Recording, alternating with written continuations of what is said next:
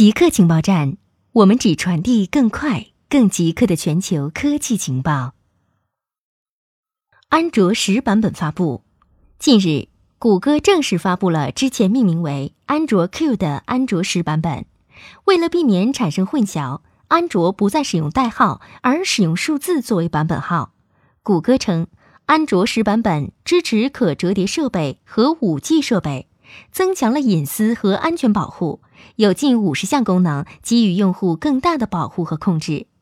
这些引人注目的功能包括智能回复，能够通知系统将利用机器学习建议上下文动作，比如智能回复信息或打开地图查找地址；黑色模式、全手势导航模式，给予用户对位置数据有更多控制；引入了更精细的位置数据权限管理。应用不再允许访问不可复位的设置标志符用于跟踪，这些标志符包括设备 IMEI 号和序列号等。系统将阻止应用从后台启动，打断前台应用等等。高考公务员考试作弊将面临刑期。近日，最高法院和最高检察院公布了关于办理组织考试作弊等刑事案件适用法律若干问题的解释。对考试作弊犯罪的定罪量刑标准和有关法律适用问题做详细规定。最新的法律解释将从九月四日起执行，其中将高考、公务员考试和研究生考试中的作弊视为情节严重，将处以三年以上七年以下有期徒刑，并处以罚金。其他情节严重的作弊类型包括提供作弊器材五十件以上的。非法出售或者提供高考、研考、公考试题及答案，向三十人次以上非法出售或者提供试题和答案等等。工信部约谈陌陌，对于过去几天广受关注的换脸 APP 造，工信部约谈了该应用的开发商陌陌，要求整改。工信部在官网称，造 APP 存在用户隐私协议不规范和数据泄露等问题。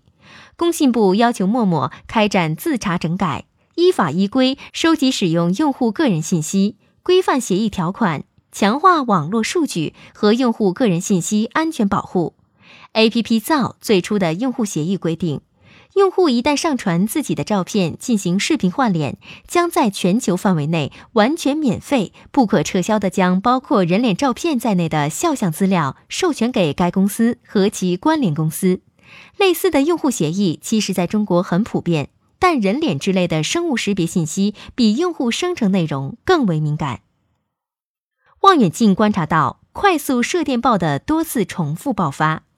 中科院国家天文台称，世界最大单口径射电望远镜五百米口径球面射电望远镜在对快速射电暴 FRB 幺二幺幺零二的跟踪观测中，探测到多次重复爆发。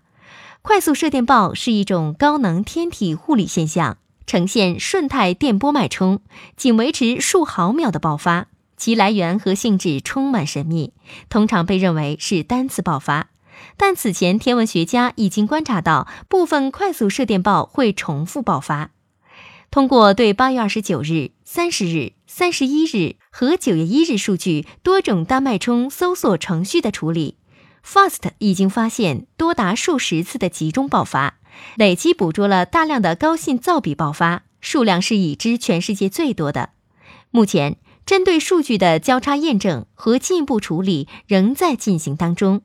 国家天文台表示，会安排更多的 FRB 幺二幺幺零幺跟踪观测。中国创业公司与拜耳合作，使用无人机防治草地贪夜蛾。根据农业部上个月的报告，截至八月中旬，全国三十四个省份中的二十四个省份发现草地贪夜蛾，九十五万公顷的农作物受到影响。